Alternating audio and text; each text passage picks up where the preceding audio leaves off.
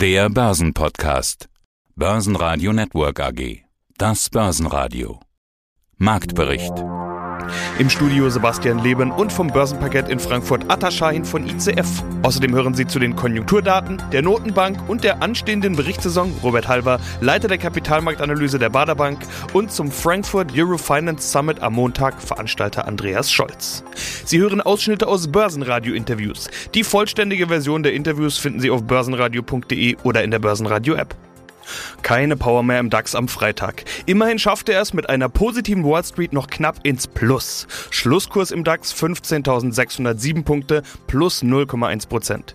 Der ATX in Wien schloss bei 3.481 Punkten mit plus 0,3 Prozent. Mein Name ist Adrian Schein. Ich bin hier zuständig für die derivativen Produkte an der Börse Frankfurt. Und da ist ja gar nicht mal so richtig Action an der Börse. Zumindest, wenn man sich die Indizes anschaut, oder Atta? Also der DAX macht zwar Schritte, aber immer wenn er einen Schritt nach vorne macht, macht er wieder einen zurück oder umgekehrt. Was ist da los? Schauen alle Fußball-EM oder ist schon Sommerpause oder was?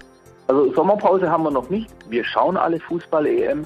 In der Tat, der DAX ist, wie ich eigentlich schon die letzten Wochen immer gesagt habe, auf hohem Niveau. Die Volatilität ist etwas gering. Aber wir haben jetzt etwas bessere Vorgaben aus den USA. Und glaube, ich hatte schon letzte Woche gesagt, wir sind auf einem hohen Niveau und wir gehen davon aus, dass wir weiter steigen werden. Heute ist wenigstens mal wieder ein Börsengang. Das ist noch das Einzige, was euch am Parkett mal so ein bisschen durchrütteln kann, oder? Von denen gibt's ja zuletzt immer wieder welche. Heute Bike 24, 15 Euro Ausgabepreis, erster Kurs 15,30. Das ist das, was ich bisher mitbekommen habe davon. Wie sieht's aus bei euch? Börsengänge in diesen nach wie vor speziellen Zeiten? Läuft das so wie immer? Gibt's da Säckchen und Häppchen oder was da los? Sebastian, ich schaue mich mal um. Ah, ich bin im Homeoffice. Ich sehe das heute nicht direkt, aber äh, wir bekommen natürlich auch immer Nachrichten und E-Mails, wie der Börsengang verläuft. Und ich glaube, das ist der erste Börsengang, wo wieder wirklich Menschen erlaubt sind. Ich habe hier Informationen, dass hier, glaube von der Firma, also von der Bike 24, maximal 13 Personen zugelassen sind. Also sprich, es ist ein normaler Börsengang. Nur mit sehr, sehr weniger Menschen und Sekt und Häppchen haben wir sehr wahrscheinlich auch ausgelassen. Ja, wenn du nicht da bist, dann fällt die Party ja sowieso flach, würde ich mal behaupten. Kommen wir zum Wesentlichen, den Most Actives, die du ja immer mitschickst. DAX-Produkte hast du mir diesmal gar keine geschickt. Liegt's dran, weil die mehr oder weniger uninteressant sind bei den DAX-Bewegungen oder was ist los? Naja, uninteressant können sie nie werden, weil ein Großteil der Transaktionen fällt natürlich auf DAX-Produkte, DAX-Optionsscheine, DAX-Knockout-Calls, aber es geht ja um die Most Active-Produkte und wenn wir, sagen wir mal, eine Million Produkte haben, dann verteilt sich das auf so, so viele DAX-Produkte, dass ich hier keine Most Actives finden kann. Der DAX wird immer als die Nummer eins gehandelt als Underlying natürlich. Aber so ein spezielles Produkt, wo sich die äh, Kunden drauf gestürzt haben, habe ich jetzt nicht gefunden. Die Anleger handeln hier sehr gern hoch und runter nehmen Gewinne immer sehr schnell mit. Ja, und was gehandelt wird stattdessen ist klar, weil wer Volatilität sucht, der muss nur mal zu den Kryptos rüberschauen. Bitcoin hat sich innerhalb von ein paar Wochen halbiert. Es gibt aber auch immer wieder Tage mit deutlichem zweistelligem Plus. Krypto natürlich wie immer mit dabei. Da willst du ja immer nicht drüber sprechen, ist ja unser interner Running Gag. Aber der ewige Bitcoin ist natürlich dabei und auch Ether. Atta, was macht ihr mit denen? In der Tat es ist ein Running Gag und wir werden wahrscheinlich auch die nächsten Jahre über Bitcoin Ether sprechen. Zwei Produkte, wir haben jetzt zwei Partizipationsscheine, die wir mal gern haben. Ich muss sagen, die letzten Wochen, Monate waren es immer fast verstärkt nur Käufe. Diese Woche hier relativ ausgeglichen Käufer und Verkäufer. Wie du schon gesagt hast, Bitcoin bleibt höchst volatil. Wir waren diese Woche unter 25.000 Euro im Bitcoin und jetzt mal Richtung 29.000 Euro wieder gelaufen wie schon aus den Nachrichten der letzten Monate kam viel Steuerfeuer aus China. Aber da, da sind auch andere Nachrichten durchmischt mit, dass Fonds und institutionelle Anleger auch Bitcoin kaufen, Aktien, Kryptobörsen wieder investieren. Ja, das sind auch positive Meldungen. Aber ganz klar, Bitcoin wird volatil bleiben. Es ist immer noch alles drin von nochmal 50 Prozent runter oder nochmal 100 Prozent drauf. Wir werden das erst in den nächsten Wochen sehen. Aber Stand jetzt, Sebastian, hat sich der Bitcoin und auch die Kryptos leicht stabilisiert. Die Anleger fassen wieder etwas Mut. Mein Name ist Robert Halver, ich bin der Leiter der Kapitalmarktanalyse der Bader Bank AG. Die Stimmung ist momentan eigentlich ganz gut an den Börsen. Es ist wieder Konjunktur in den Fokus gerückt. Konjunkturfreude macht sich breit, kann man sagen. Aber die Konjunktur, die muss ja auch liefern. Immerhin wurde ganz viel Konjunkturoptimismus schon vorweg eingepreist im vergangenen ja, halben Jahr, seit der Impfschutz da ist. Oder trägt die Konjunkturfreude den Markt noch weiter? Ja, die Konjunkturfreude ist zunächst einmal da. Es sind ja massive Aufholeffekte, Basiseffekte, aber nach hinten wird es auch wieder etwas flacher. Das heißt, diese enorme Konjunktureuphorie, die wir hatten, die wird sich abflachen. Man geht Richtung Normalität. Das liegt auch daran, dass diese dramatischen Konjunkturpakete natürlich im nächsten Jahr nicht mehr so stark ausbezahlt werden können, weil es auch finanziell immer schwieriger wird. Aber Konjunktur, klar, ist sicherlich ein tragendes Thema, aber ich bin nach wie vor der Meinung, dass das noch tragendere Thema die nicht vorhandene Zinsangst ist. Zinsangst, die kommt ja im Prinzip aus diesem Inflationsthema heraus. Sie hatten ja schon im letzten Interview gesagt, die Gleichung heute Inflation, morgen Zinsanhebung, übermorgen schlechte Aktienkurse. Das funktioniert nicht mehr. Ja, aber die Fed hat doch beschlossen, dass die Zinsen steigen werden.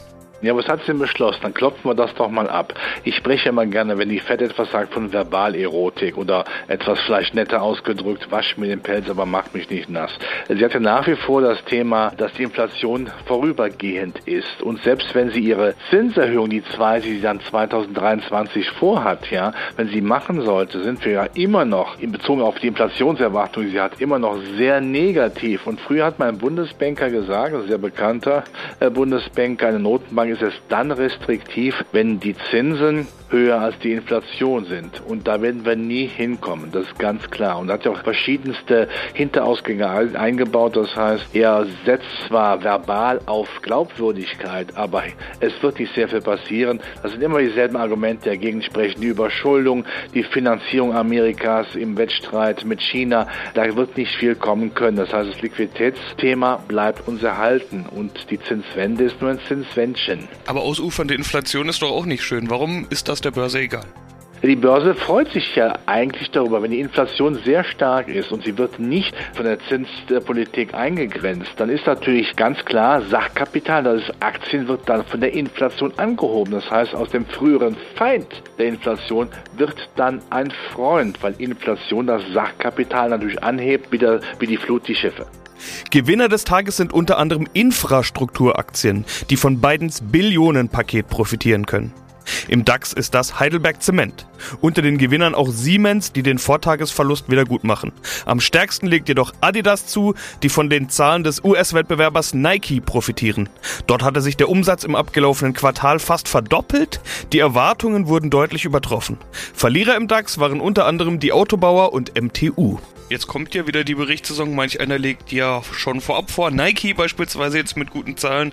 Deshalb auch Adidas ganz gut im Rennen heute. Wir sehen, dass Aktien sofort reagieren, auch die Wettbewerber auf solche Konjunkturdaten. Wie wichtig wird die Bilanzsaison auch jetzt vielleicht vor dem Hintergrund der Sektorrotation? Ja, die Bilanzsaison wird natürlich, muss natürlich zeigen und wird zeigen, dass sich äh, die konjunkturzyklischen Aktien, dass die schon wieder, dass die schon durchaus Morgenluft wieder wittern, weil es ja besser geworden ist, weil er aufgemacht worden ist. Aber wie immer bleiben die Ausblicke für mich sehr tragend. Ich könnte mir vorstellen, dass bei den Zyklikern der Ausblick so aussehen wird, ja, das läuft ganz gut, aber es wächst auch nichts in den Himmel. Konjunkturbäume wachsen nicht in den Himmel, damit auch die Umsätze der Unternehmen nicht und sie werden natürlich sicherlich auch auf noch vorhandene Bottlenecks, ja, auf irgendwelche Lieferketten Lieferkettenengpässe, auf Lieferschwierigkeiten eingehen. Das sehen wir ja gerade im Automobilbereich. Äh, Im Augenblick, ich habe es letzt gehört von einem Kollegen, der kommt, bekommt sein Auto einfach nicht geliefert, weil die Chips ja, für das Auto nicht verfügbar sind. Das ist natürlich ein Problem, aber gleichzeitig guckt natürlich die Börse nach vorne und sagt, naja, da wird ja einiges gemacht. Also die Chipproduktion soll ja in Asien massiv wieder angeworfen werden. Also diese Lieferengpässe werden sich da auch wieder etwas erkriegen. Aber die Berichtssaison wird sagen, ja, es geht aufwärts, um es in der Sprache der Meteorologen zu sagen, der Himmel ist blau und ab und zu gibt es ein paar Quellwolken. Ja, mein Name ist Andreas Scholz vom Finanzplatz Frankfurt. Wir richten einmal im Jahr die Eurofinance Week aus und jetzt am Montag den Frankfurt Eurofinance Summit und ich freue mich auf das Gespräch. Also Frankfurt Eurofinance Summit. Der nächste wichtige Termin nach dem Wochenende, 28. Juni, ist das Datum. Wie findet das statt? Es sind ja nach wie vor besondere Zeiten, nennen wir es mal so. Wie, wo, was steht an? Ja, besondere Zeiten. Man fühlt sich so ein bisschen in der Zeitschleife, aber hoffentlich sind wir da nicht gefangen, denn wir hatten am 22. Juni im letzten Jahr auch den Summit, den Frankfurt Finance Summit. Das war kurz nach dem Frühjahrslockdown.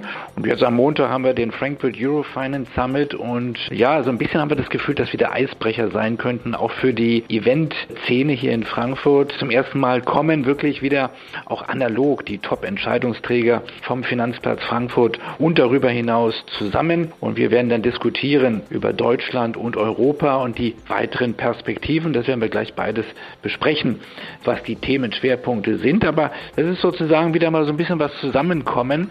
Und ich glaube, viele haben darauf gewartet und viele haben auch so ein bisschen darauf gehofft, dass sozusagen das persönliche Netzwerken wieder starten kann. Wir sind im Hilton Hotel hier in Frankfurt und werden dort 150 Ehrengäste begrüßen können. Und wir haben, glaube ich, mehr als 1000 Teilnehmer jetzt, die sich auch schon eingewählt haben oder registriert haben für die Live-Einladung Einwahl dann ab 9.30 Uhr am Montagvormittag. Gibt hier auch mehr als genug, was man besprechen könnte. Also genügend Themen. Deutschland, Europa und die restlichen Themen hast du gesagt. Was ist denn das große Thema? Frage ich mal so rum. Was steht ganz oben? Das Motto, so eine Veranstaltung braucht ja ein Summit, also braucht einen Namen. Und wir haben uns dann entschieden für das große Thema Deutschland und Europa, wirtschaftliche Perspektiven für eine Zeit post-Corona. So ein bisschen, Sebastian, vorsichtig äh, formuliert, denn wir sind ja noch nicht in einer Post-Corona-Welt. Corona ist weiterhin da. Corona mutiert. Wir haben die Sorge, dass die Delta-Variante sich schnell verbreitet. Und wir haben viele Regionen in der Welt, die noch sehr, sehr stark unter Corona leiden. Auf der anderen Seite kommen wir ganz gut hier in Deutschland raus, kann man sagen, aus der Krise. Die großen Sorgen, dass wir hier also wirklich eine Insolvenzwelle erleben, das hat sich bisher Gott sei Dank nicht gezeigt. Wir haben natürlich sehr viel Geld, was reingepumpt wird. Wir haben diese Bundesbazooka von meinem Namensvetter Scholz aus Berlin. Also sehr, sehr viel fiskalpolitische Maßnahmen. Wir haben geldpolitisch sehr, sehr viele Maßnahmen. Darüber diskutieren wir fast jede Woche hier im Börsenradio und das hilft natürlich auch. Aber wir wollen so ein bisschen natürlich ein Stück weit auch weiter vorausblicken und diskutieren, wie stabil sind die Banken aufgestellt, wie stabil ist der Finanzmarkt aufgestellt. Sind wir wirklich durch das Gröbste durch oder ist das Bild vielleicht doch verzerrt und müssen wir uns Sorgen machen, dass die Krise nicht doch wieder zurückkommt? Und das gilt nicht nur für Deutschland, das gilt insgesamt für Europa. Börsenradio Network AG Marktbericht